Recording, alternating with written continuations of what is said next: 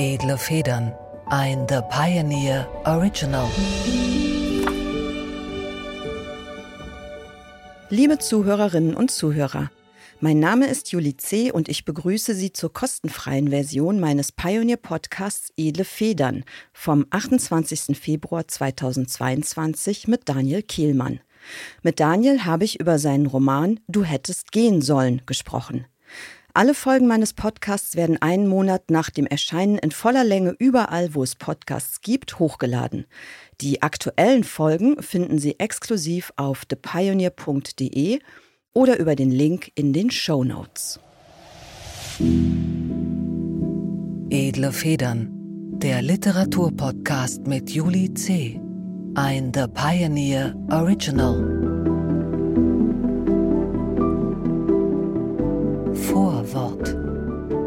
Hallo und herzlich willkommen. Mein Name ist Julie C. und dies ist Edle Federn, der neue Literaturpodcast auf The Pioneer. Hier möchte ich einmal im Monat echte Edelfedern treffen, also Schriftstellerkollegen und Kolleginnen, die mich besonders faszinieren. Wir wollen sprechen über das Schreiben, über das Leben und über die Frage, was diese beiden Dinge miteinander zu tun haben. Mein erster Gast heute ist Daniel Kehlmann. Daniel ist einer der erfolgreichsten Autoren unserer Zeit. Wahrscheinlich ist er Ihnen, liebe Zuhörerinnen und Zuhörer, bekannt geworden durch seinen Roman Die Vermessung der Welt, der sich allein im deutschsprachigen Raum über zwei Millionen Mal verkauft hat. Daniel, ist das dein Ernst? ja, ich weiß auch nicht wieso, aber es war so. also du hast nicht Wikipedia bestochen, damit sie solche Zahlen veröffentlichen. Tatsächlich standen noch viel höhere Zahlen auf Wikipedia, die waren aber falsch.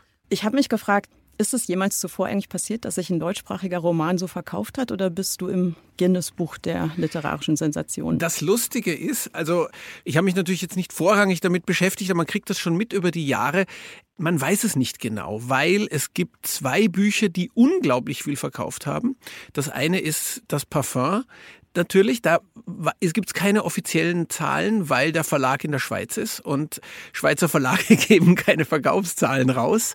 Äh, aus guter alter Tradition, ja. über die man jetzt überlegen kann, woran das liegt. Und der andere ein, ein anderes Buch, das sehr, sehr viel verkauft hat, ist die Blechtrommel natürlich. Ja. Und äh, du, du hast Gracia sehr, sehr gut gekannt. Ich kannte ihn nur ein bisschen, aber er hat mir selber erzählt, er weiß nicht, wie viel das verkauft hat, weil es war noch, glaube ich, Luchterhand, und, aber das alte Luchterhand und das ist so viel weiter verkauft worden, war so ein Chaos, dass niemand die Zahlen weiß. Das heißt, ich weiß nicht, auf welchem Rang ich liege. Es, es weiß, wird keiner je wissen und das ist auch ganz gut so. Ich würde vermuten, du bist zwischen dem Parfüm und der Blechtrommel. Das wäre einfach nur meine persönliche Einschätzung. Also, berühmt wie du bist, werden dich die meisten, die heute zuhören, alle Literaturbegeisterten wahrscheinlich schon kennen. Aber wenn wir mal so tun würden, als wäre das nicht so, wärst du bereit, dich der Zuhörerschaft einmal einfach selbst vorzustellen? Wer du bist, was du so machst, Hobbys, Lieblingsessen? Ja, ich bin Schriftsteller. Ich habe lange in New York gelebt, lebe jetzt wieder in Berlin. Hobbys äh, habe ich eigentlich nie gehabt. Es gibt Dinge, die man tut. Ich habe früher viel gezaubert, Zauberkunst. Ja, was noch? Ich, ich lesen als Hobby gilt ja nicht für einen Schriftsteller. Das zählt ja nicht, oder? Das, das ist, das Arbeit. ja, das ist Arbeit, genau. Also insofern Hobbys kann ich eigentlich nie mit nichts, weder mit was Interessantem noch mit was Uninteressantem dienen. Ich habe auch keine Modelleisenbahn und ich habe nicht mal ein Auto.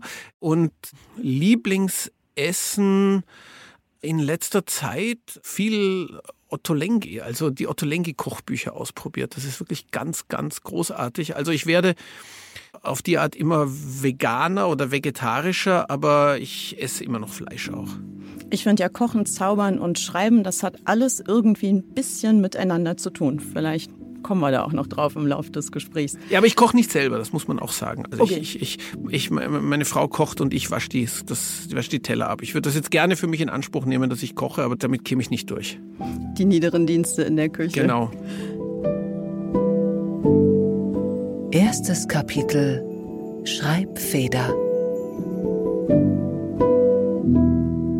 Du hast heute ein Buch mitgebracht, von dem ich mir selber sehr gewünscht habe, dass wir darüber sprechen. Das ist jetzt nicht Till, dein letzter großer Roman, sondern es ist ein, wenn man es so anfasst, eher schmales Büchlein. Das heißt, du hättest gehen sollen.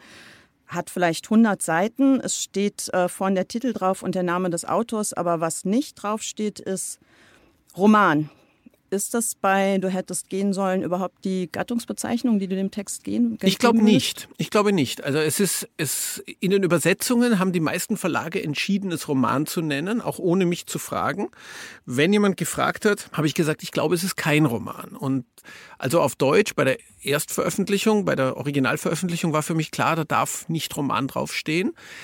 Die anderen Dinge, die man hätte draufschreiben können, fand ich, die klingen ein bisschen langweilig. Novelle hat sowas nicht, dass Novellen an sich langweilig sind, aber es hat sowas. Eigentlich eine ganz tolle Gattung, ne? Aber ja, die Verlage aber, möchten das nicht auf Ja, aber ich fand auch, es hat haben. sowas Klassisches, was für dieses Buch nicht angebracht ist. Und mhm. äh, richtig ist natürlich Erzählung, aber Erzählung heißt ja eigentlich auch nur Narrativ, aber kein Roman.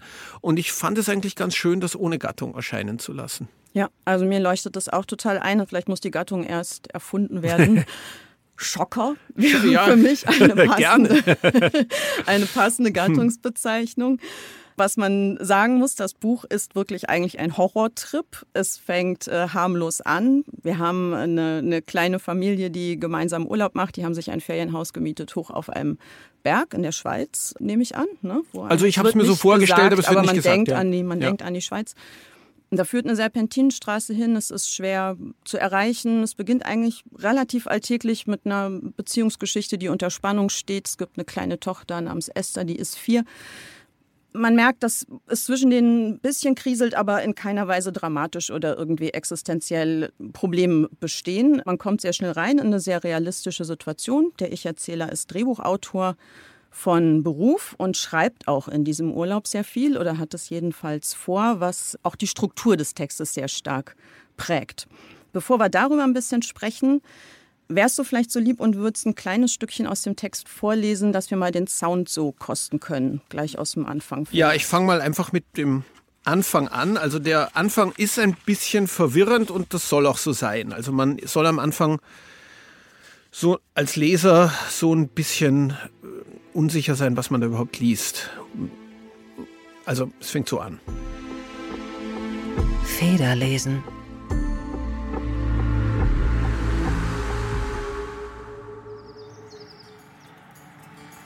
Zweiter Dezember. Jana und Ella fahren auf dem Tandem die Landstraße entlang. Die Sonne scheint, die Halme wogen, heitere Musik.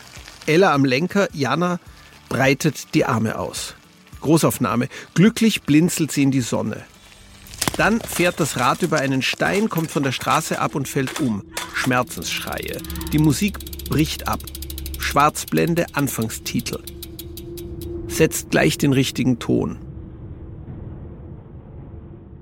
Es passt gut, dass ich hier oben ein neues Notizbuch anfange. Neue Umgebung, neue Ideen, ein neuer Anfang, frische Luft. Letzte Woche ist Esther vier Jahre alt geworden. Jetzt wird alles leichter. Man merkt schon, dass es nicht mehr dauernd Streit um die Frage gibt, wer mit ihr aufsteht, wer sie zu Bett bringt, wer mit den Blöckchen oder der kleinen Eisenbahn oder den Legosteinen spielt. Sie kann jetzt viel mehr allein tun. Das kalte Blau-Weiß der zwei Gletscher, darunter schroffer Granit, dann die Wälder, die der Dunst in eine glatte, dunkelgrüne Fläche verwandelt. Der Himmel ist leicht bewölkt, eine Wolke hat sich vor die Sonne geschoben, ein Feuerkranz legt sich um ihre weißfasrigen Ränder. Vor dem Haus, das wir gemietet haben, bildet die Wiese einen sanften Abhang, hundert Meter etwa zum Waldessaum hin, Fichten, Föhren und dort eine riesige bleiche Weide. Wenn ich das Fenster öffne, höre ich den Wind flüstern, sonst höre ich nichts. Tief unten liegt das Tal mit seinen würfelkleinen Häusern, der Länge nach durchschnitten von drei Bändern, Straße, Fluss, Eisenbahn. Wie ein dünner Bleistiftstrich zweigt die Serpentinenstraße ab, auf der wir heraufgekommen sind. Eine furchtbare Fahrt übrigens. Diese Straße ist steil, ohne Seitenabsperrung und Susanna fährt verheerend. Es fiel mir schwer, nichts zu sagen. Ja, und dann habe ich leider doch was gesagt und so haben wir uns den Rest der Strecke über gestritten. Gerade hat die Sonne sich hinter der Wolke hervorgeschoben, so dass der Himmel nun in schmerzhafter, gleißender, herrlicher Helligkeit zerrinnt. Oder sind das zu viele Metaphern? Die Sonne schiebt sich doch nirgendwo hin, der Wind schiebt die Wolke weg und natürlich zerrinnt der Himmel keineswegs, aber in schmerzhafter, gleißender, herrlicher Helligkeit nicht schlecht. Ausnahmsweise ist es ein Haus, das in Wirklichkeit noch besser aussieht als auf den Fotos im Netz. Kein modriges Alpenhüttchen, sondern zweistöckig, neu und minimalistisch mit schmalem Balkon oben und großem Wohnzimmerfenster. Eindeutig ein Architektenhaus. Beißende Helligkeit, Feuerwolke, die Sonne rollend durchs Firmament, Berge ins Blau graviert, Firmament altmodisch, doch lieber das Grundwort Himmel. Lass eine Nebenfigur zweimal das Wort Firmament verwenden, mehr braucht man nicht, schon hat man sie charakterisiert.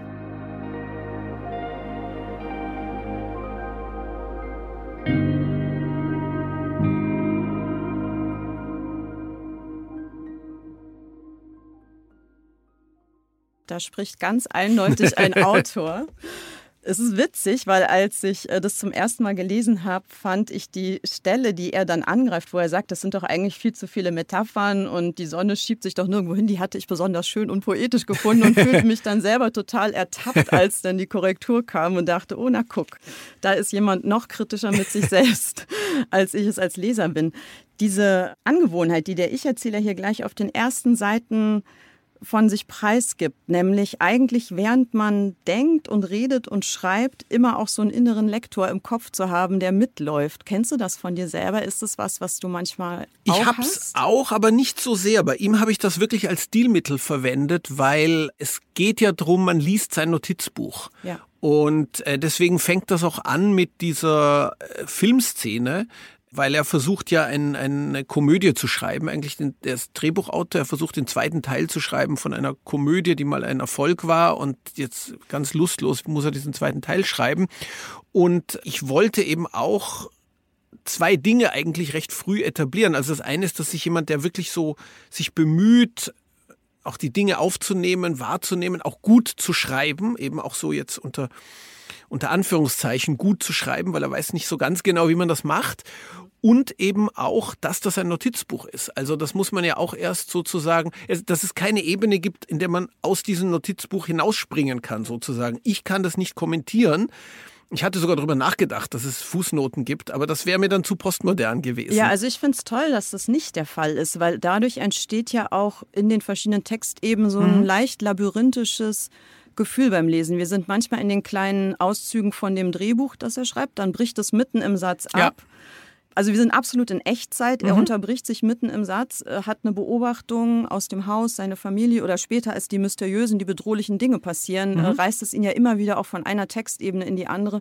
Und der Leser, Leserin geht mit ihm. Also man dringt da auch ein in so einen Bewusstseinskosmos, der wirklich mhm. in sich geschlossen ist. Das und, ist die, und die das Anlage. mit der Echtzeit, genau, das ja. mit der Echtzeit, das war eigentlich, wenn man so will, mit das, die schwierigste stilistische Heraus oder stilistisch ist der falsche Ausdruck, die schwierigste technische Herausforderung, weil ich dann wirklich immer genau überlegen musste, wann ist das möglich, dass etwas passiert und er schreibt vielleicht nicht währenddessen, aber unmittelbar danach. Ja. Und wann ist etwas passiert und dann vergeht ein oder zwei Stunden und dann schreibt er es. Also ich wollte das, es passiert ja genug Fantastisches oder Unmögliches, aber diese Sache, wann schreibt er es genau, das, muss musste ich, das musste exakt sein. Das musste ich mhm. mir wirklich immer genau überlegen dann kommen wir vielleicht jetzt auch mal zu diesem Horrorteil, ja, ja.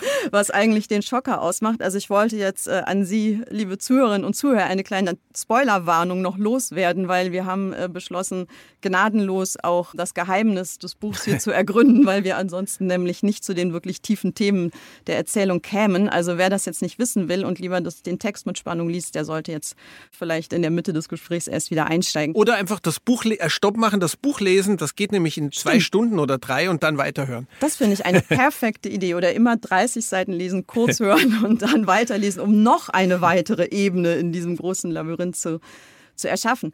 Also wir haben diesen Ich-Erzähler, wir, wir leben mit ihm, wir fühlen mit ihm. Er ist unser einziges Fenster in diesem Text. Er hat übrigens auch keinen Namen. Nein, das gehörte auch dazu. Ja. Wer schreibt schon seinen eigenen Namen in sein eigenes Notizbuch? Naja, aber du hast es schon bewusst unterlassen, einen Namen zu nennen, weil zum Beispiel seine Frau, ja. Susanna, könnte ja mal zu ihm sagen, Theo, wie er ja im stimmt, Film heißt. Ähm, stimmt, stimmt.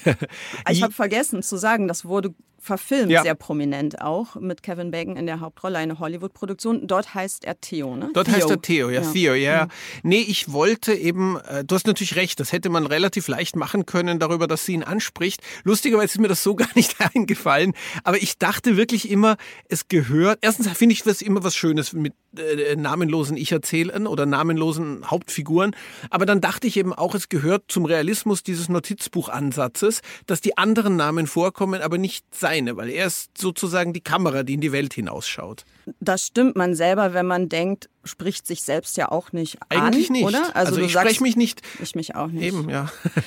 Mich hat es dazu gebracht, auch darüber nachzudenken, ob nicht tatsächlich dieses Weglassen des Namens für diese Figur auch noch äh, darüber hinaus wirklich Bedeutung und Wirkung hat, weil es ja so ein Bewusstseinsmodell ist, was wir hier haben. Und die Frage eigentlich auch ist, was ist das Ich? Was macht das Ich aus? Wie viele feste Dimensionen oder Naturgesetze um uns herum brauchen wir eigentlich, um das Gefühl zu haben, bei Verstand zu sein? Und also das ist so eine existenzielle Frage, die wirklich mit der tiefen Konstruktion unseres Bewusstseins zu tun hat, dass ich es fast schon profan gefunden hätte, darauf einen Namen wie Jörg oder so Ja, zu ich setzen. dachte auch. Also ich, ich, es war für mich, ohne dass ich das ganz lange durchdacht hätte, war für mich von Anfang an ziemlich klar, dass der keinen Namen dass er hat. keinen Namen tragen wird. Es gerät dann um ihn herum tatsächlich die Welt vielleicht nicht ins Wanken, aber es passieren sukzessive Dinge, die eigentlich nicht sein können. In einer spiegelnden Scheibe müsste er sich sehen und tut es nicht. Dafür sieht er sich selbst über den Monitor des Babyphones im Kinderzimmer, wo er aber gerade nicht ist. Mhm. Also eigentlich könnte man vielleicht sagen, das Zeitraumkontinuum hat sich falsch Ja. gekrümmt oder so. Was ist da wirklich los? Kannst du das beschreiben? Was passiert mit diesem Haus? Was, was, Ja. hat, was für ein Problem hat dieses Haus? Also es ist ein Spukhaus, also Spukhaus ist auch ein bisschen vielleicht der falsche Ausdruck. Es ist, es geschehen Dinge, die nicht erklärbar sind. Und man kommt auch nicht weg von dem Haus, also wie es das auch schon eigentlich gehört zu, eigentlich zu einer, jeder klassischen Spukhausgeschichte. Er kommt nicht weg. Ich denke, man braucht, wenn man eine Spukgeschichte schreibt, braucht man zumindest selber eine Theorie. Und es gibt in der Physik diese Theorie, die eigentlich eine Hypothese ist und keine Theorie, weil sie nicht überprüfbar ist, dass es eine U- Unzahl an Universen gibt. Und dieses Haus ist sozusagen eine Stelle, wo dieses Universum anderen Universen zu nahe kommt. Also wo praktisch die Naturgesetze nicht mehr richtig funktionieren. Daher auch die Gesetze von Raum und Zeit nicht. Das heißt, das, was man zunächst für Spuk hält, sind sozusagen Zeitloops. Also wo er sich selber oder auch Menschen, die früher mal oder Menschen, die in der Zukunft in dem Haus sind, plötzlich wahrnimmt, sieht. Auch andere, die in diesem Haus schon lange eingesperrt sind oder später mal schon lange eingesperrt sein werden und deswegen schon jetzt dort sind. Also das wäre sozusagen die angedeutete physikalische Hintergrundtheorie, die aber nie ausgesprochen wird. Die muss nur sozusagen ich haben, damit das Ganze innere Konsistenz hat. Äh, Also ich finde eben sehr viele Horrorautoren, bis hin zum Beispiel zu dem großen Stephen King, denen werfe ich persönlich als Leser vor, dass sie viel zu viel erklären. Ja, aber dennoch ist es, glaube ich, schon, und das gilt, finde ich, auch nicht nur für Horrorgeschichten, sondern generell, oder es ist vielleicht einfach meine persönliche Theorie, ein Kriterium von guter Literatur, dass das, was im Hintergrund steht und wovon fast nichts oder nur die berühmte Spitze des Eisbergs überhaupt sichtbar wird im Text, in sich absolut korrekt Ja. ist. Also das ist so ähnlich wie das, was du vorhin zu dem Zeitablauf gesagt hast innerhalb der Geschichte, dass man sich da vielleicht als Autor einen Wahnsinnskopf macht und das alles ganz genau, obwohl das kein Leser bewusst jemals merken wird. Das gleiche gilt ja für die Hintergrunderzählung ähm, oder die Ideen, die man hatte. Sind die in sich eigentlich logisch oder vertuscht man das so ein bisschen? Wie gut ist das durchdacht? Mein Eindruck ist, man spürt es irgendwie beim Lesen, ob das Ganze auf einem soliden Fundament steht oder eben gerade nicht. Und je besser der Hintergrund konstruiert ist, desto weniger muss man vielleicht auch davon. Ja, das stimmt. Zeigen, oder? Aber es reicht eben bei vielen Dingen, dass der Autor oder die Autorin das weiß. Ganz also, genau, ja. Und dass sich das überlegt hat und sich das klar zurechtgelegt hat. Das heißt nicht, dass man unbedingt immer die Lesenden damit behelligen muss. Was genau man sich dazu Ja. gedacht hatte.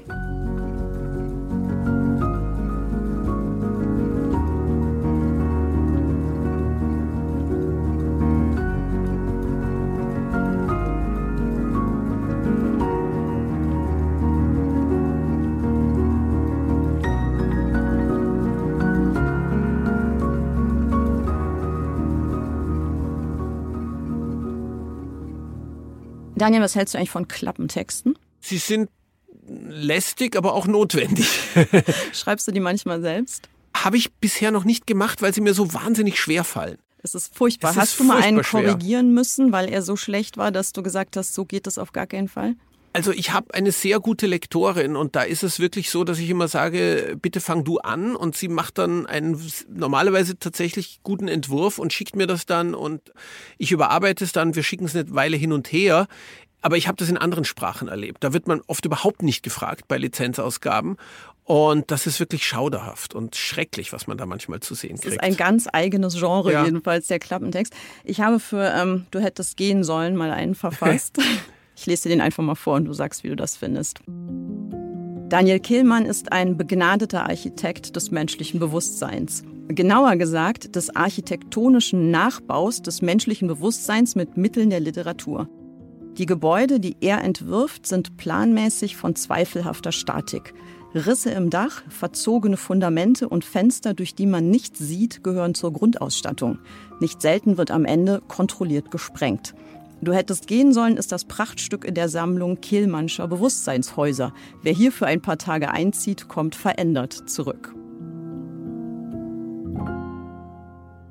Ja, sehr schön. Also, den, wenn ich den damals zur Verfügung gehabt hätte. Wäre niemals gedruckt worden. Ja, vielleicht Aber- nicht, aber ich hätte es versucht. Du würdest sozusagen meiner Lesart zustimmen, dass es zwar eine Horrorgeschichte ist, in der es ähm, einfach darum geht, dass jemand Dinge erlebt, die nicht sein können und in schreckliche Angst versetzt wird, dass es aber darüber hinaus, du hast es vorhin auch schon mal angedeutet, tatsächlich, naja, eine Bewusstseinserweiterung er oder Ergründung geht, also dass es irgendwie um die Frage geht, was ist das menschliche Bewusstsein überhaupt? Auf was für Säulen steht das denn? Also ist das ein völlig diffus, frei waberndes Ding?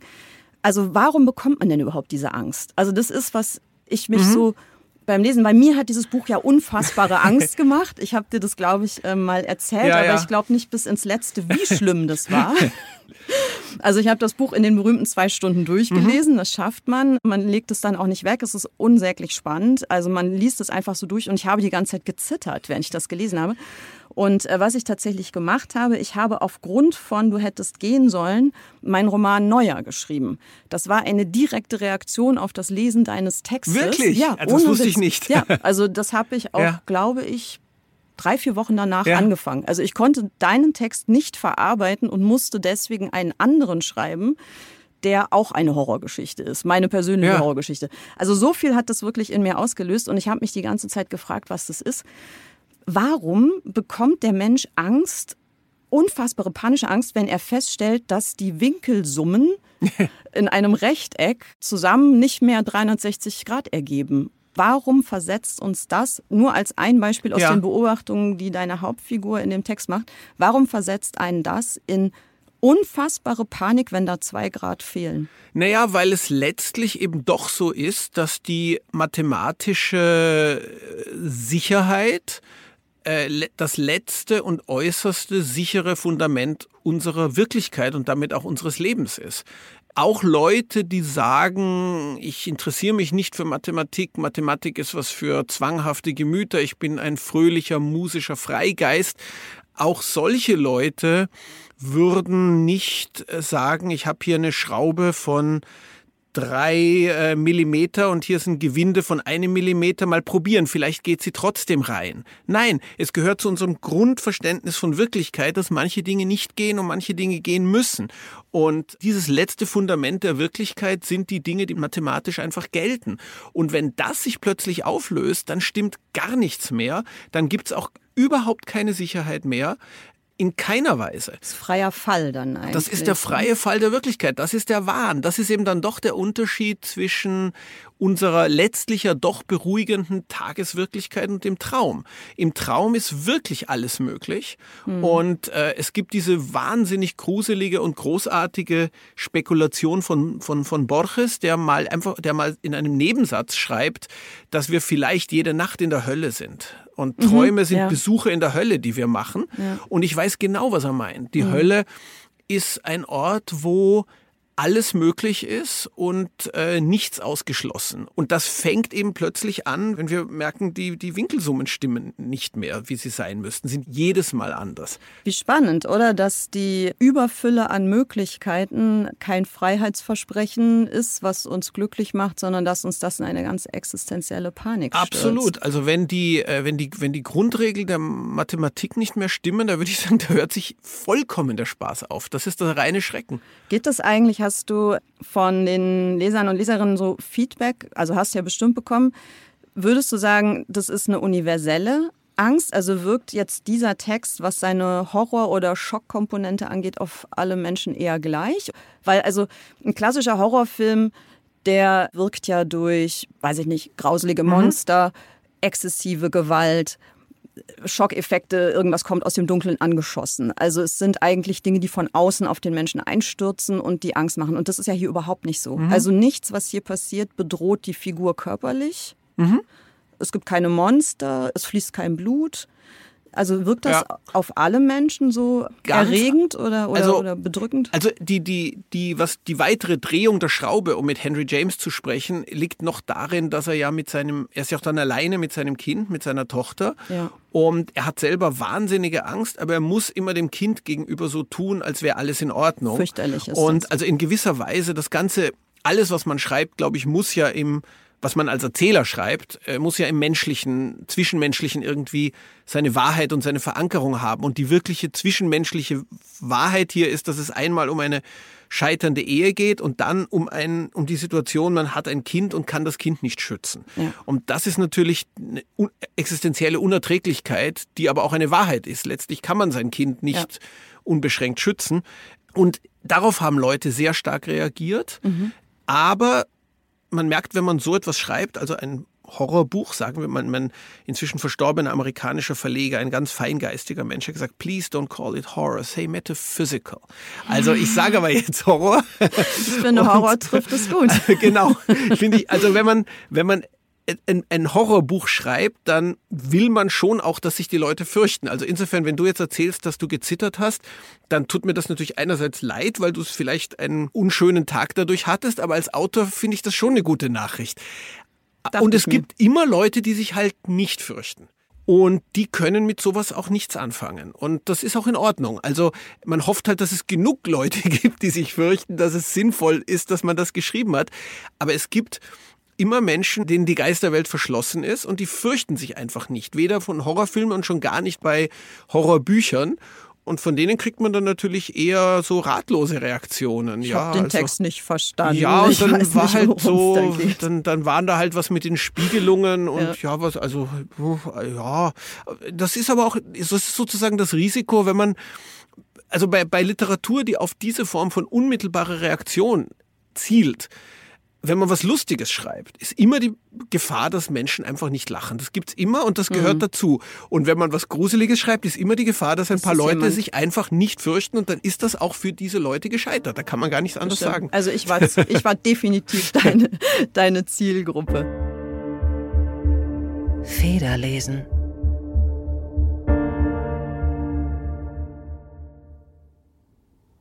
Gleich muss es morgen werden. Ich schreibe ganz schnell, schreibe auf, was vorhin passiert ist. Ich muss es aufschreiben, um nicht verrückt zu werden oder für den Fall, dass mir etwas zustößt. Esther liegt auf dem Sofa, sie schläft wieder. Es war furchtbar. Ich hatte da gesessen und in meinem Notizbuch gelesen und plötzlich ein Geräusch gehört. Es klang wie eine Menschenstimme, nur sehr hoch und sie formte Worte, die ich nicht verstand. Ein Singsang, steigend, fallend und wieder steigend, wie ich ihn noch nie gehört hatte. Ich brauchte ein paar Sekunden, um zu begreifen, dass er aus dem Babymonitor kam. Aber auf dem Bildschirm sah ich Esther fest schlafen, ihr Kopf auf dem Kissen, die Hand, die unter der Decke hervorragte, keiner bei ihr. Ich lief hinaus die Treppe hoch, den Korridor entlang, ich taumelte ins Kinderzimmer und schaltete das Licht an, keiner da. Sie schlief fest. Was denn sonst? Ich horchte. Alles war still. Also das Licht wieder aus, die Tür leise schließen, die Treppe hinunter. Aber als ich den Flur entlang zum Wohnzimmer ging, hörte ich die Stimme wieder und sie sprach Worte, fremd und alt, ein Flüstern halb, halb ein Seufzen, und als ich das Zimmer erreichte und auf dem Bildschirm eine große Gestalt sah, die sich über Esthers Bett beugte, war mir, als bliebe mein Herz stehen. Dann erst sah ich, dass ich das war. Auf dem Bildschirm neben dem Bett. Ich war es selbst. Offenbar eine Verzögerung der Übertragung. Es war das Bild von vor einer Minute und was ich hörte, war wohl ein Radiosignal und während ich das begriff und aufatmete, sah ich, wie meine Tochter sich mit einem Ruck aufsetzte, die Augen öffnete, die Gestalt, die ich war, anstarrte und zu schreien begann. Ich rannte die Treppe hinauf, stolperte, stieß mit dem Knie an eine Stufe, raffte mich auf, humpelte weiter und rief Ich komme, ich komme, Tür auf, Licht an, da lag sie und schlief. Ich zog einen der bunten Kinderstühle heran, setzte mich, atmete schwer und dachte mit einer Klarheit, als spräche ein anderer zu mir, du hättest gehen sollen, jetzt ist es zu spät.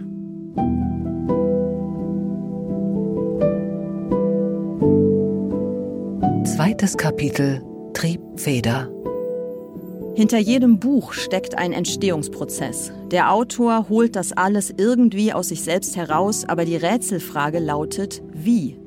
Wie funktioniert dieser unfassbare Zaubertrick? Wir wollen bei Daniel Kielmann ein bisschen in die Trickkiste gucken.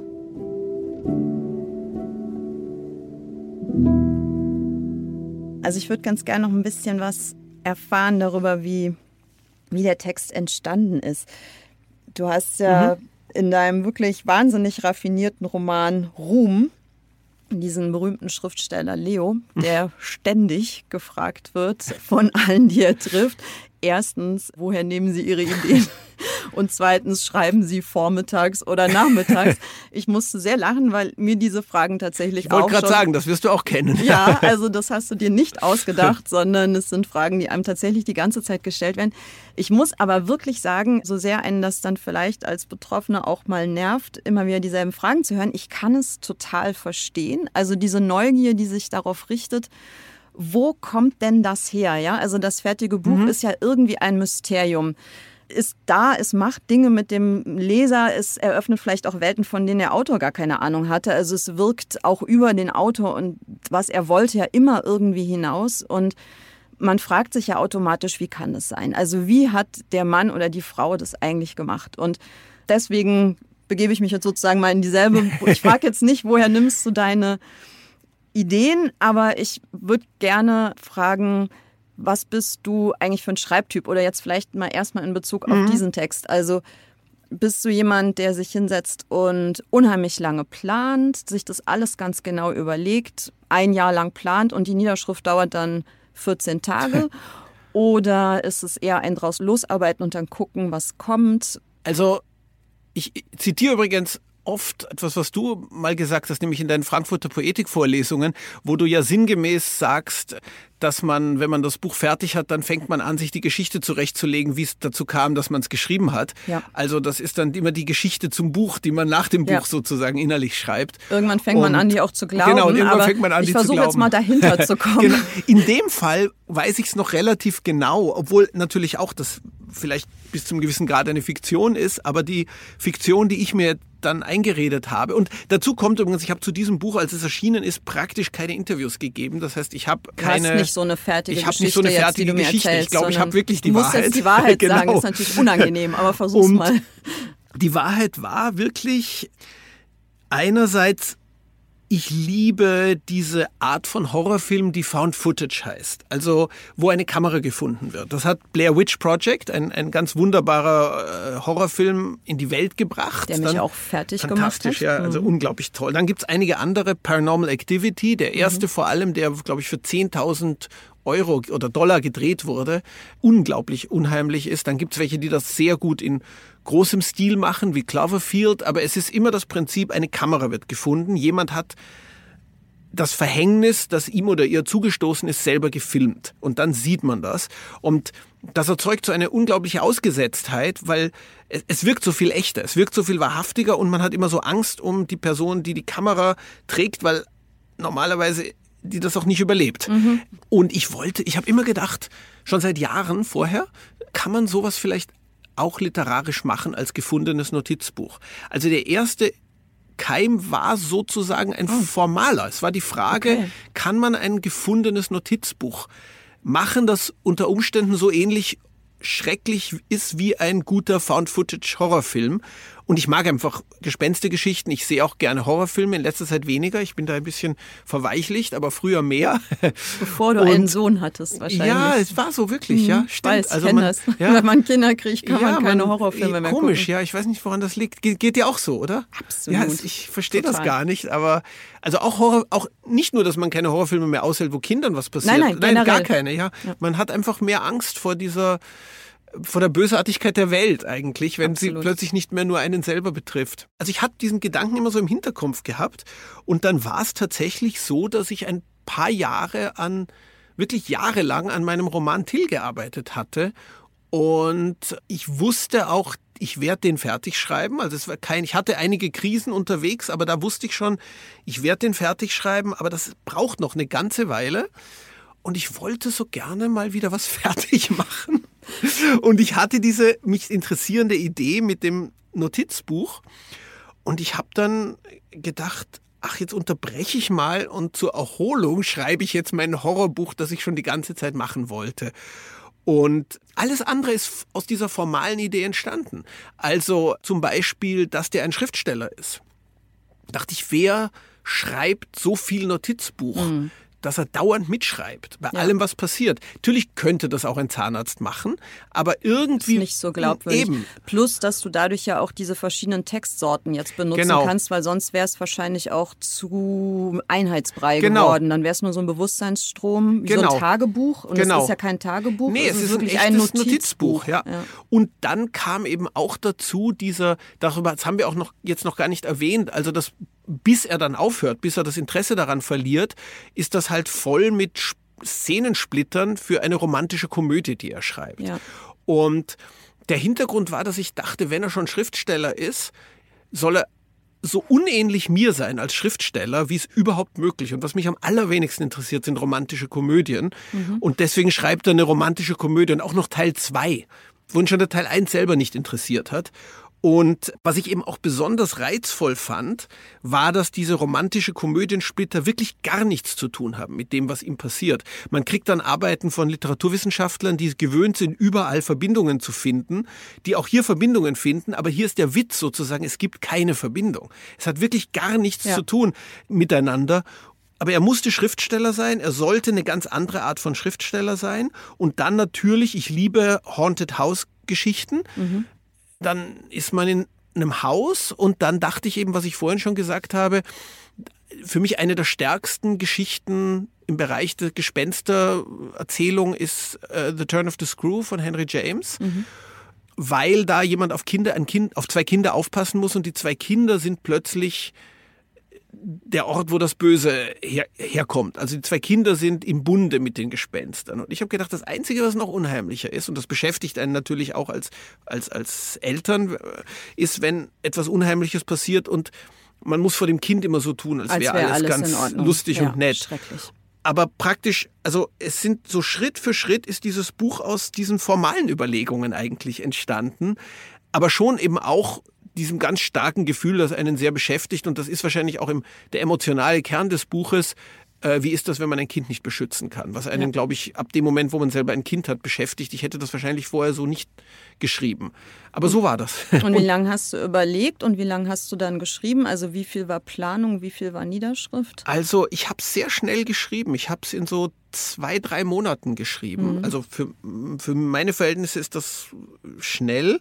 Und ich habe sehr viel, am Anfang war ein Monat, wo ich wirklich sehr viel experimentiert habe mit dieser Notizbuchform. Weil es darf ja auch, ein richtiges Notizbuch würde man ja nicht lesen wollen. Also ja. das ist viel fragmentarischer.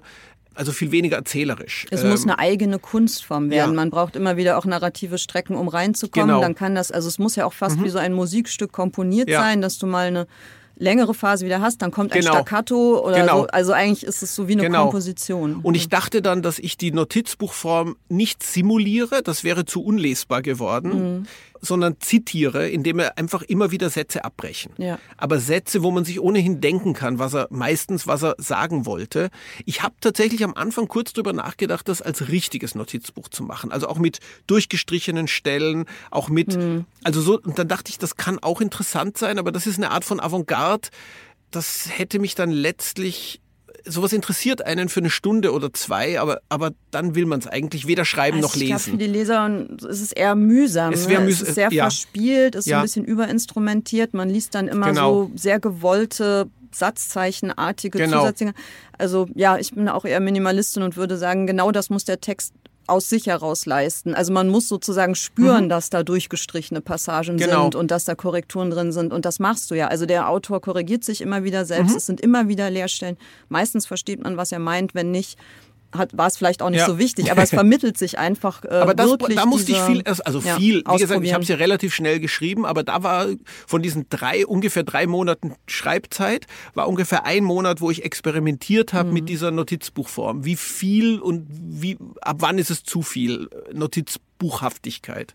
Und der Schreibprozess selber war dann wahrscheinlich eher lustvoll, weil du ja gesagt hast, dass du das gerade auch mal als wie so eine Fingerlockerung oder so ein sich Mhm. freischreiben auch gebraucht hast, wegen dieser langen Ja. Strecke der Arbeit. Ja, es war sehr Till. lustvoll Also und- mal, ja. mal losrennen Ja. und auch wo ankommen sozusagen. Es war sehr lustvoll, genau deshalb. Es hat wahnsinnig Spaß gemacht und es war eben ganz befriedigend, dann auch nach kurzer Zeit was fertig zu haben. Mhm. Und es war dann sehr lustig. Man soll ja als, als Schriftsteller nicht über seine eigenen, äh, seine eigenen Kritiken kommentieren. Das finde ich eigentlich immer langweilig, wenn Leute das machen. In dem Fall muss ich aber doch mal sagen, dass es mich wirklich dann amüsiert hat, weil ich hatte schon einen Erscheinungstermin für Till und Till war da, lag dann fast fertig da und ich hatte es in den Fahnen schon, als dann Du hättest gehen sollen erschien. Und natürlich wurde das dann in sehr vielen Kritiken als Zeichen einer tiefen Schaffenskrise gelesen. Kehlmann hat so lange nichts veröffentlicht und jetzt kommt dieses ganz kurze Buch über einen Schriftsteller in einer Schaffenskrise. und der ist aber nicht ich in einer Schaffenskrise, sondern der muss eine Komödie schreiben, auf die, Die er keine Lust hat. Das ja. ist keine Schaffenskrise. Und ich hatte zum Glück also zum Glück, weil es immer schön ist, was fertig zu machen. Ich hatte dieses dicke Buch bei dem, zu dem Zeitpunkt auch fast fertig und habe das also mit großem Amüsement gesehen, wie mir die Schaffenskrise diagnostiziert wurde, die Ja, ich schon öfters mal hatte, hat. aber nicht da gerade. Ja, genau, wollte gerade sagen. Genau. Also wenn du gerade keine hast, kannst du drüber lachen. Genau. Wenn du eine hast, eher nicht. Also du kennst es aber. Also Ja. du hattest schon Schreibkrisen. Ja, also natürlich. auch die den Namen Krise Ja. verdienen, weil es wird ja auch oft benutzt, weil man mal schlecht vorankommt oder es dauert länger oder man hat jetzt vier Wochen lang eine Seite korrigiert. Gut, das ist vielleicht schon krisenhaft. Aber ich meine, eine Krise, die dann auch tiefer geht, also wo man irgendwie das Gefühl hat, das geht jetzt an die Substanz. Ich weiß nicht, ob ich das überhaupt noch kann, Mhm. ob ich überhaupt noch dieser Schriftsteller bin, ob das noch mein Beruf ist. Hast du das mal erlebt? Ja, ja, das erlebe ich eigentlich, mm, ich würde fast sagen, mehr oder weniger stark bei jedem Buch. Außer vielleicht bei diesem, weil dieses, weil, weil das so schnell und, und lustvoll war. Aber bei Till war das ganz stark. Also bei Till hatte ich wirklich mehrere Momente, wo ich gedacht habe, ich krieg das nicht hin, ich habe mir viel zu viel vorgenommen und das auch wirklich gedacht habe, dass ich das jetzt aufhören muss. Und jetzt komme ich gerade wieder gut voran mit dem Schreiben. Aber Till ist ja jetzt auch wieder, buh, wie lange ist denn das jetzt her? Fünf, warte mal, 2017 ist das erschienen und wir haben 21. 22 haben wir schon. Also es ist geht jetzt, aber ist noch. jetzt, es geht gerade noch, Hast du aber für dich so ein Zeitfenster? ich- Alle wie viele Jahre muss was Nein, erscheinen? nein, gar nicht. Aber ich hatte schon über die letzten zwei, drei Jahre hatte ich immer wieder Momente, wo ich dachte, oh, ich habe vielleicht, äh, vielleicht wird das nichts mehr mit den Romanen. Vielleicht mache Mhm. ich jetzt einfach Drehbücher und gehe zu Meetings. aber Oder jetzt- Podcasts. oder Podcast gibt ja viel, was man sonst machen kann. Aber Mhm. dann, also die Hauptsache sind dann doch immer die Romane. Ja, das Und- ist komischerweise so. Ne? Ja, oder? Ja. Das geht mir auch so. Also ich habe immer das Gefühl, dass man alles, was man tut, sonst tut man zwischen den Romanen, als wären die Romane so die Mhm. Wegmarken oder die großen Stationen und dann gibt es noch andere Sachen, die macht man dazwischen. Ja, und es ist auch so von den Reaktionen her, wenn jemand ein Theaterstück oder einen Film von mir nicht mag, das tut mir auch leid, natürlich, aber es berührt mich viel weniger, als wenn jemand meine Romane nicht leiden mhm. kann. Also irgend und ich glaube, das zeigt eben, dass man dann doch eigentlich ein Romanautor ist. Also ja. ich, bei Dramatikern ist das wahrscheinlich genau umgekehrt. Ich das, hoffe also, es ja, für Sie. Ja, ja, ja. Ich hoffe es für alle Dramatiker, dass die nicht sagen, du ehrlich gesagt, ich wollte eigentlich auch immer nur einen Roman schreiben. Für mich ist es die absolute Königsgattung. Ich habe auch das Gefühl, aber da gucke ich wirklich aus sehr verengter Perspektive, dass man, und das würde ich jetzt den Dramatikern mhm. einfach auch mal überstülpen, obwohl das total unfair ist, aber ich glaube, dass man als Autor, Autorin von Romanen noch viel, viel mhm. tiefer hinabsteigt, auch in die Keller der eigenen Wahrnehmungen, Erinnerungen, Befürchtungen, Hoffnungen, also alles, ja. was die ganze Person ausmacht. Natürlich reden wir nicht über autobiografisches Schreiben, ist was völlig mhm. anderes, sondern irgendwie um das sich selbst aufs Papier pressen, also einen Abdruck schaffen. Wobei ich glaube dem, tatsächlich, ich glaube tatsächlich, die absolute Königsgattung ist eine, die ich überhaupt nicht kann, nämlich das Gedicht. Okay, also sagen wir mal so, wenn man Gedichte schreiben könnte, ja. du oder ich, ja. was wir beide nicht können, ich muss sagen, also wirklich nicht können, dann hätte man es halt nicht nötig, Romane ja, zu genau. schreiben. Also so genau. Also in der Hinsicht, glaube ich, ist es die Königsgattung, also aber wirklich auf der höchsten Ebene. Also wenn man Gedichte schreiben kann oder könnte, wie Rilke, Rilke, oder, den hätte ich jetzt witzigerweise auch. Das ist für mich genau. Aber ich habe das Gefühl, ich versuche auch mit jedem Roman eigentlich ein Rilke-Gedicht mhm. zu schreiben, brauche dafür aber mehrere hundert genau, Seiten. Genau, so. genau. Man ja. braucht dann halt mehr, als, als Rilke gebraucht hat. Ich glaube, ich komme sonst mit allen Formen gut zurecht. Aber Gedichte schaffe ich nicht. Und das, das bedauere ich. Und, aber das wäre sozusagen die unerreichbare Königsdisziplin für mich. Also was heißt es, keine Gedichte schreiben zu können? Das heißt tatsächlich, dass ich dazu keine Ideen habe. Ich lese wirklich gerne Gedichte, wirklich, also gute Gedichte. Bei Gedichten gilt ja noch mehr als bei anderen Formen, dass das meiste völlig uninteressant ist, aber das, was wirklich gut ist, ist überwältigend Sensationell gut. gut, ja. Aber ich merke in mir nie den Impuls, das selbst zu machen. Also dieses, diese Art von kreativem, um es mal so zu nennen, kreativem Funken, den ich von Geschichten aus spüre. Diese Geschichte will ich erzählen, mit dieser Geschichte kann ich was anfangen. Wenn ich mir vorstelle, wie es sein muss, jemand wie Rilke oder Ben oder Paul Celan zu sein, auf den perfekte Zeilen einstürmen, vielleicht als Reaktion auf Impressionen oder auf Gefühle oder auf ja. Momente, das habe ich einfach nicht. Ja, die stürmen nicht ein, der presst die aus sich raus, vermute ich mal. Vielleicht, ja gut, natürlich, davon ist auszugehen, du hast recht. also ich glaube, ja dass da eine hohe, hohe Anstrengung dahinter ja. steckt, vermute ich. Also ich kann mir nicht vorstellen, dass einem das zufliegt. Also ich habe diesen Impuls tatsächlich immer gehabt, mein mhm. Leben lang. Ich wollte immer Gedichte schreiben, nicht um Dichterin zu sein, sondern weil ich tatsächlich das Gefühl hatte, dass, du hast gerade gesagt, als Reaktion auf Impressionen, ja. das ist genau das Ding. Du erlebst was, mhm. Eine Stimmung, verknüpft mit einer Beobachtung oder Wahrnehmung, dann sagt noch jemand mhm. was oder so und dann erweckt das eine Erinnerung. Dann kommen so vier, fünf Sachen zusammen und du hast auf einmal einen Gefühlsoverflow mhm. in dir drin. Mhm. Und du weißt ganz genau, man könnte das in eine sprachliche Form bringen. Das wäre theoretisch mhm. möglich, das jetzt ja. auszudrücken. Dafür bräuchte ich jetzt zwei perfekte Sätze und dann hätte ich das konserviert. Also das mhm. wäre wie ein Foto von dieser Situation. Aber ich bin absolut unfähig, irgendwas kurz zu sagen. Ich kann es einfach nicht. Also ich brauche immer unheimlich lange, um mhm. mich dem, was ich fühle, denke und so weiter, überhaupt erstmal anzunähern. Also aus mir kommen nie die Endergebnisse raus, sondern immer nur mhm. Vorstufen von etwas. Bei mir ist es, glaube ich, ich kann ja, ich kann ja kurz sein. Also meistens, wenn ich ein Manuskript abgebe, werde ich sogar gefragt, ah, länger wäre auch nicht schlecht. Echt also, ja, ja, ja, weil es ja doch, ich habe die meisten Bücher von mir sind ja doch eher kurz. Also Vermessung der Welt ist ja auch mal knappe 300 Seiten zum Beispiel. Bei mir ist es Würde ich eher jetzt aber so, nicht sehr kurz nennen. Oh, ja, ja stimmt, okay, aber, egal, immerhin aber, zwei, hm. Lebens, zwei ganze Lebensläufe umspannt. Aber mh. bei mir ist es tatsächlich so, ich glaube wirklich, und das ist keine Entscheidung, sondern das findet man vor in sich, ich bin einfach Erzähler. Mhm. Also ja. ich, ich reagiere als Schriftsteller auf diese sagen wir mal, dynamische Struktur, die eine Geschichte ist und nicht auf die unbewegte Struktur, wenn man so will, die eine Situation und mhm. eine Impression ist. Und die Impression dient Sehr für gut, mich ja. auch dazu, diese Dynamik einer Geschichte zu erfassen. Ja. Und das ist keine Entscheidung, das ist einfach mhm. so. Hast du auch schon früh angefangen zu schreiben eigentlich? Als ja, Jugendlicher oder sogar als Kind? Ja, so mit Ich da, tatsächlich habe ich angefangen natürlich mit Gedichten, aber das gehört mehr in die Entwicklungspsychologie. Also ich habe so in die mit, Pubertät. Ja, mit Ja. so 14, 15 mit fürchterlich schlechten. Gedichten. Das Mhm. ist Gedichtezeit. Die einzige Zeit Ja. meines Lebens, wo ich tatsächlich auch Gedichte geschrieben habe mit 15 oder so. Also die sind, Mhm. und die waren, ich glaube, ich war wirklich, wirklich unbegabt dafür. Und also ab der Sekunde, wo Schreiben für mich ernst und wirklich, wirklich wurde, wenn man so will, wo es echtes Schreiben war, war das Erzählen. Ja, für mich kommt noch was hinzu. Ich habe das Schreiben immer oder zumindest in den ersten Jahrzehnten meiner Schreibtätigkeit nicht als etwas empfunden, was ich mache, damit es hinterher jemand liest und dann habe ich da einen fertigen Text liegen, sondern der Schreibprozess an sich. Also dieses Rumfantasieren, während man das verschriftlicht und da wächst eine Welt und eine Geschichte und Figuren und all das passiert. Also dieses Kopfkino, was man ja beim Schreiben erlebt, das ist ja ein sehr ähm, intensiver Vorstellungsprozess, in dem man ja auch schreibend eigentlich komplett versinkt, wenn es mal gut läuft.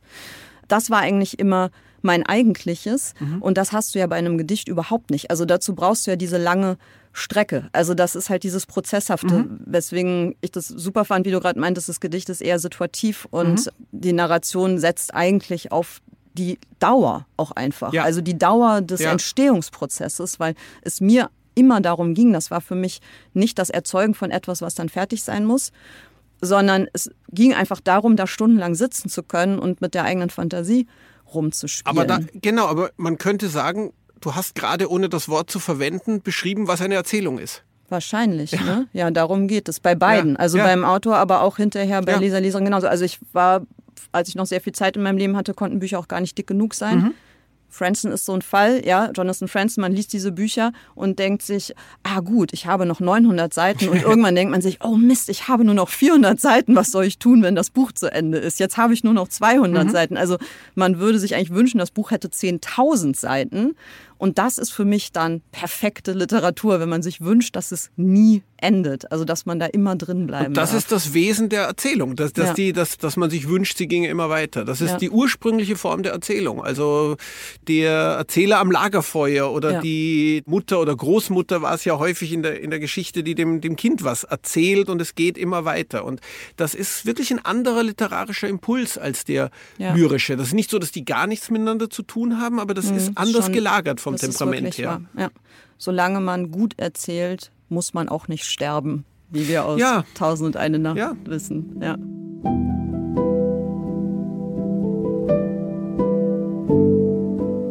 Drittes Kapitel Federschmuck. Bücher werden nicht nur geschrieben, sie werden auch gelesen. Und zwar von mehr oder weniger Leuten. Ich glaube, wir Autoren können alle so abgebrüht sein, wie wir wollen. Wir wünschen uns trotzdem immer möglichst viele Leser und Leserinnen. Die Leser wirken auf unser Schaffen zurück, ihre Feedbacks, aber auch ihre schiere Zahl. Was macht das mit uns? Du hast vorhin mal kurz gesagt, dass dir das wehtut, wenn Leute deine Romane nicht mögen. Und natürlich ist es so. Das geht ja wirklich jedem so, denke ich mal. Was für eine Rolle spielen Erfolg oder Misserfolg? Also ich meine, du kennst Misserfolg, glaube ich, gar nicht. Naja, so ich, richtig? kenne, ich kenne Misserfolg. Erstens, ich weiß, wie es ist, wenn man was veröffentlicht und das fällt keinem groß auf. Das war vor der Vermessung der Welt bei mir so. Ich weiß, ich weiß nicht, ob man das Misserfolg nennen würde, aber in gewisser Weise ist es sogar der äußerste Misserfolg, wenn einfach man was schreibt und das bekommt drei Rezensionen und verkauft 2000 Exemplare oder 1500. Ich weiß, wie das ist.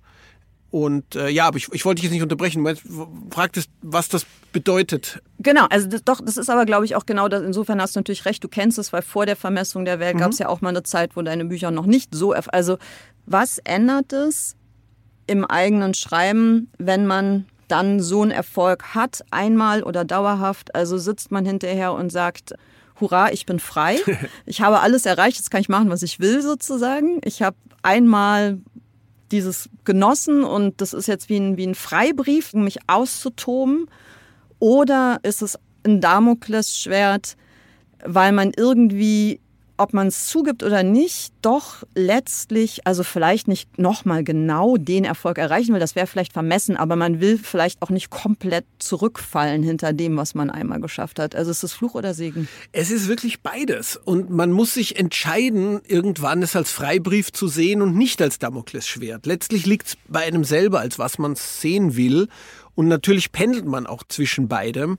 Und ich meine, wenn man beim Schreiben zum Beispiel zu viel, das wird vielleicht ähnlich gehen, oder wenn nicht, bewundere ich das sehr. Also, wenn, sobald man beim Schreiben anfängt, darüber nachzudenken, dass es so und so viele Leute gibt, die nur darauf warten, böse Kritiken zu schreiben, egal was ja. man jetzt hier macht, es ja. hemmt einen das schon sehr. Das und man mhm. muss zu so einer Art, sagen wir mal, kontrollierter, Persönlichkeitsspaltung finden, wo man ja. es einfach schafft, darüber nicht nachzudenken, solange man arbeitet. Und das geht, also ich würde sagen, ein Teil der Schrift, der Erfahrung oder der Routine als Schriftsteller besteht eben auch darin, dass man es dann einfach besser schafft, diese Verwirrung und diesen Gedanken auszuschalten. Und natürlich geht das nicht immer, aber es geht tendenziell, sonst könnte man gar nicht weitermachen. Also, Hast du Strategien? Hm, die beste Strategie ist einfach, wieder zu der ursprünglichen Freude zu finden, die das Schreiben eben doch immer mhm. ist. Der Prozess, nicht das ja, Ergebnis. Der Prozess. Und der Prozess ist dann einfach doch in dem Moment, wo er gelingt, und da bin ich ziemlich sicher, es geht dir genauso, äh, absolut glückhaft. Das gelingende Schreiben ist wunderbar. Und wenn Klar. man dahin findet, sobald man dahin findet, zu diesem Gefühl des gelingenden Schreibens ist man auch innerlich unangreifbar. Das stimmt, dann spielt alles ja. andere keine Rolle. Ja.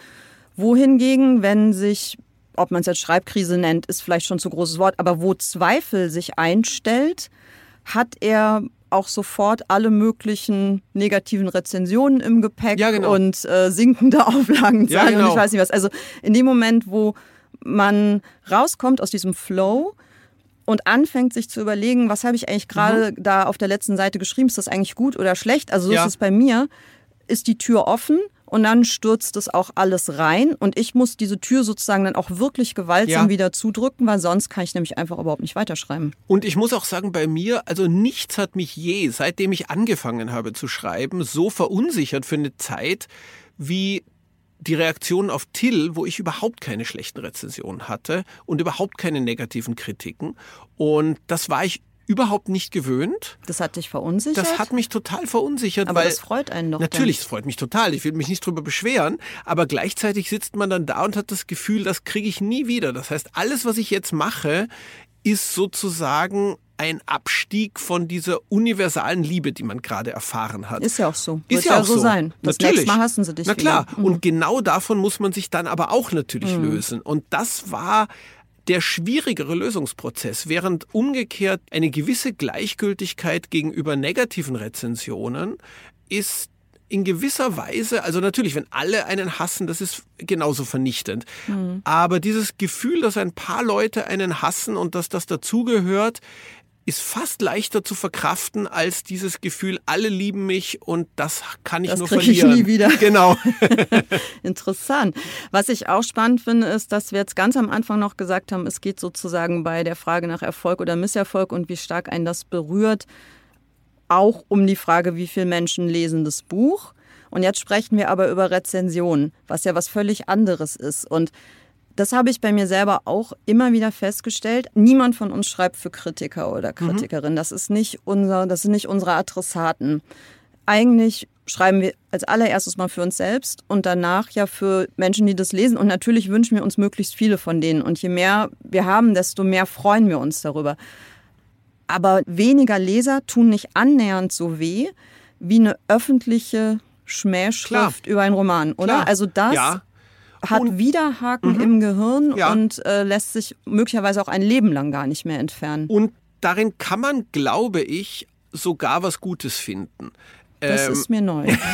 aber natürlich, man, äh, es ist natürlich schrecklich, man kann vernichtet werden, man kann auch in der öffentlichen Wertschätzung vernichtet werden und das ist, hat gar nichts Gutes. Aber und ich meine das ganz ernst, was ich jetzt sage.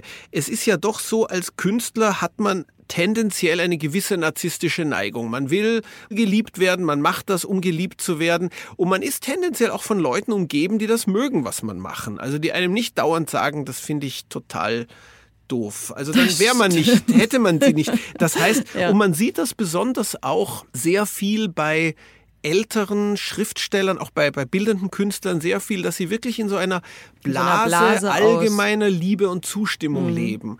Und diese natürliche Neigung zum Narzissmus, die macht einen nicht intelligenter, die macht einen eher blöder. Und in gewisser Weise glaube ich, solange es nicht zu gehässig wird und zu vernichtend, ist es sogar ein Privileg von besonders Schriftstellern eigentlich, dass es Leute gibt, die sich komplex mit der Arbeit, die sie machen, auseinandersetzen Und das kritisch. und das kritisch und durch diese Aber das meinte narzisstische ich Blase nicht. hindurchstoßen. Aber sozusagen. das meinte ich nicht. Also ich finde tatsächlich, dass konstruktive Negativkritik manchmal sogar glücklicher macht als Lob. Also wenn sich jemand mit einem Text wirklich richtig auseinandersetzt und begründet, warum er den schlecht findet oder gescheitert sogar, ähm, dann kann einem das richtig viel geben.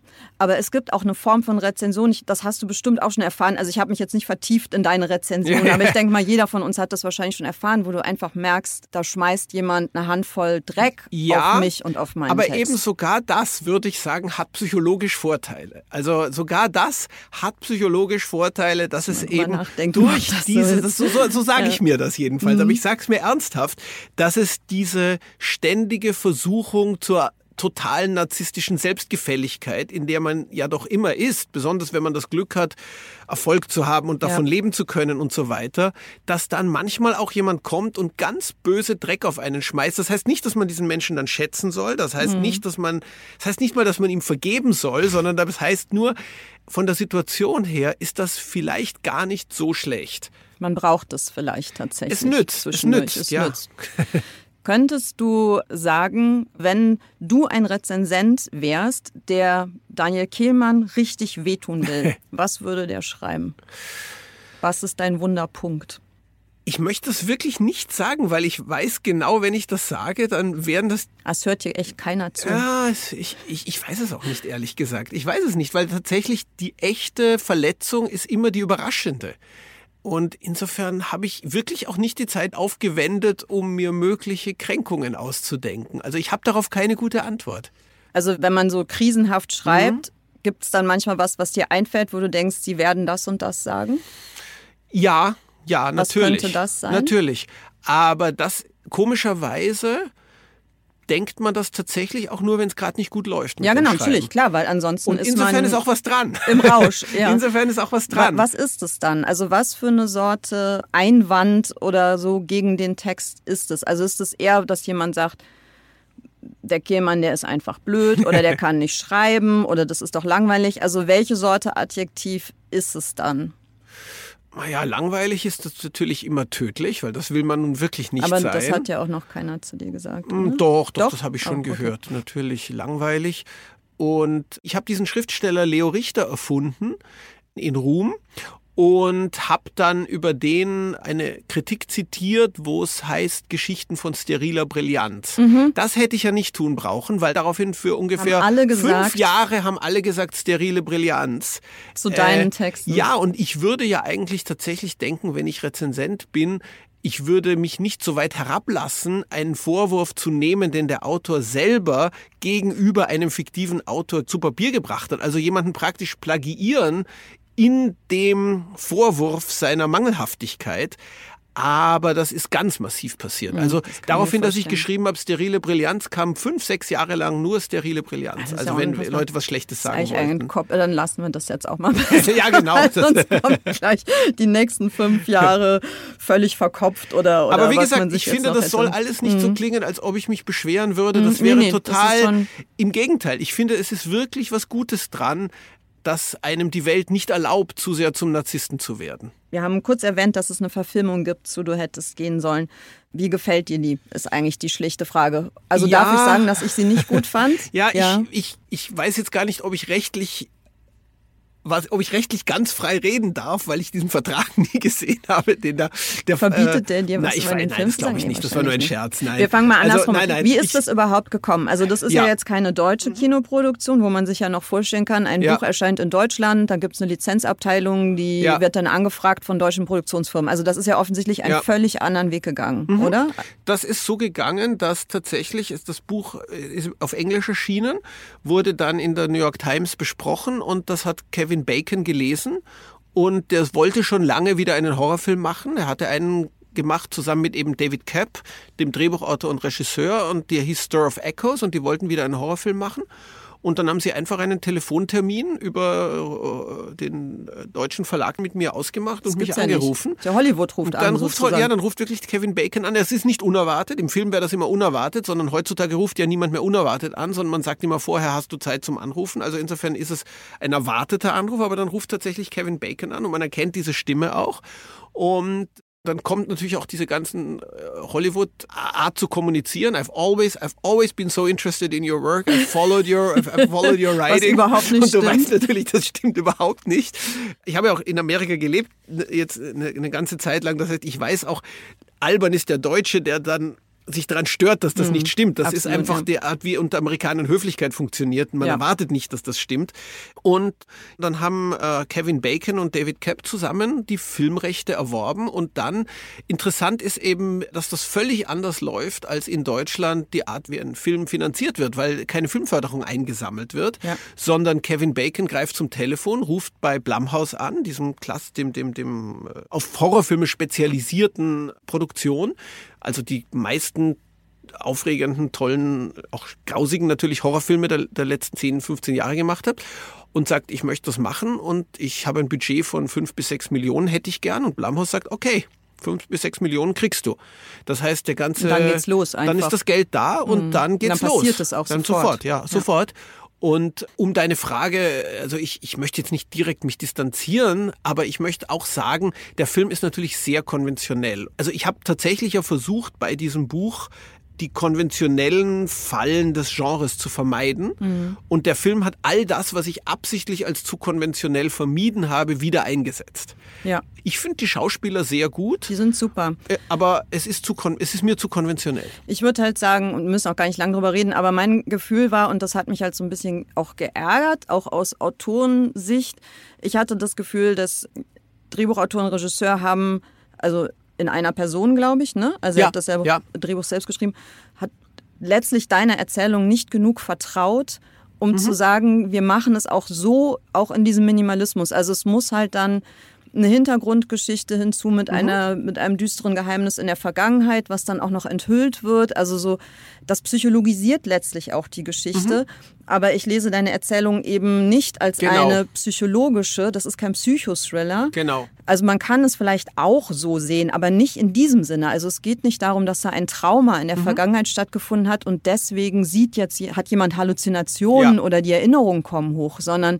die Behauptung, dass dieses Haus zwischen den Dimensionen steht oder zwischen den Universen, also dass da sozusagen ein physikalisches Geschehen ist, die nimmt der Roman oder deine Erzählung nimmt es ja ernst. Also mhm. das ist ja keine Halluzination eines psychisch verwirrten Menschen. Und ich finde, im Film wird einem diese Deutung aber letztlich ja, und er wird bestraft für ein Verbrechen, das er begangen hat. Verbrechen Ihm wird ein Verbrechen ja, noch genau. zugeschrieben. Was ich eben auch interessant fand, durch diese, also ich habe ja nicht mitgearbeitet an dem Drehbuch. Gar nicht, ich habe oder? gar nicht. Nein, Durftest ich habe nur ein paar Mal, nicht. wurde ich auch nicht gefragt, hätte, mhm. war ich aber auch ganz froh drüber. Ja. Also hätte ich auch nicht gewollt. Aber mir wurden da dann ein paar Mal wurden mir Versionen geschickt und was ich eben auch toll fand, also wirklich hochinteressant, im, im Fall von David Kapp, der ein unglaublich erfahrener Autor ist, also der hat Jurassic Park 1 geschrieben und Panic Room und Mission Impossible für Brian De Palma. Große. Und mit jemandem im Austausch zu stehen, der absolut intelligent, faszinierend, kreativ und gescheit ist und gleichzeitig vollkommen eins mit der Konvention sozusagen. Also, wo es dann heißt, ja, wir haben gedacht, wir brauchen einen Schockeffekt in der ersten Minute, damit der Zuschauer weiß, das ist wirklich ernst and the stakes are high. Und man mhm. denkt sich aber, jeder Horrorfilm hat konventionellerweise den Schockeffekt in der ersten Minute. Und wir alle, du, ich, alle, die wir also in, uns als ernsthafte Schriftsteller sehen, sind so gewöhnt, wenn man weiß, das ist die Konvention, dann will man was anderes machen. Mhm.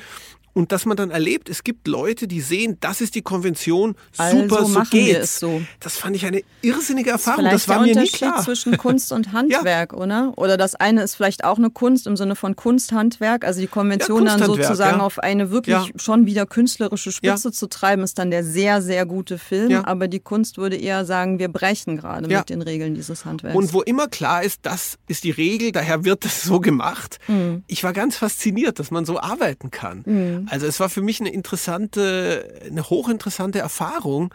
Tatsächlich war der Film mitten im Lockdown, der kam ja dann nur auf iTunes heraus und war, glaube ich, zwei, drei Wochen lang Platz zwei auf iTunes US. Also den müssen Richtig wahnsinnig viele Leute gesehen haben, aber ich habe mhm. keine Ahnung, wie viele. Und als Autor ist das für mich so, als hätte es den nie gegeben. Niemand bringt mich mit diesem Film in, in Verbindung. Verbindung. Also so ist der Film, glaube ich, auch produziert. Das ist halt keine Verfilmung Überhaupt deines nein. Textes, sondern nein. es ist halt ein Film entstanden, den Leute, die dich nicht mhm. kennen und die dein Buch nicht kennen, halt super gucken können. Und wenn man aber dein Buch kennt, dann ja. ist es, glaube ich, eher schwierig, den zu gucken. Und lustigerweise, es gibt, ich möchte so nicht sagen von wem, es gibt von einem sehr, sehr guten deutschen Arthouse-Regisseur gibt es den Wunsch, da ein Remake zu machen. Oh, das kann ich mir vorstellen. Ich fände das, das natürlich schön. ganz toll, wenn es mhm. mal umgekehrt laufen würde. Ja. Nicht der Hollywood, also nicht der deutsche Arthouse-Film und dann das breite Hollywood-Remake, sondern umgekehrt. umgekehrt. äh, Im Augenblick kriegen wir die Rechte gar nicht raus, aber wir versuchen es. das wäre toll. Ach, dann kommt das halt in ein paar Jahren. Der Stoff ich wird ja auch Ich fände es natürlich toll. Der wird ja nicht schlecht. Und zum Schluss der Federstrich. Lieber Daniel, wir machen jetzt Schluss. Und wenn uns Leute zuhören heute, die sich selber gelegentlich mit dem Schreiben versuchen, ganz egal, ob das literarisch ist oder nicht, meiner Erfahrung nach sind das unheimlich viele Menschen in diesem Land, die das tun. Gäbe es irgendetwas, was du jemandem, der gelegentlich schreibt, auf den Weg geben würdest? Also der beste, wirklich der allerbeste Ratschlag, den ich je bekommen habe zum Schreiben, den habe ich von, von Jonathan Franzen bekommen der bei einem bestimmten Thema zu mir sagte, er wollte darüber nie schreiben, aber dann hat er es doch gemacht und dann sagte er, grundsätzlich, wenn du das Gefühl hast, es gibt was in deinem Leben, worüber du wirklich nicht schreiben willst, dann schreib darüber. Wow, das ist krass. ja. Ich danke dir sehr fürs Hiersein. Ein wundervolles Gespräch. Es hat mir großen Spaß gemacht. Mir auch. Sehr schön. Edle Federn der Literaturpodcast mit Juli C. Ein The Pioneer Original.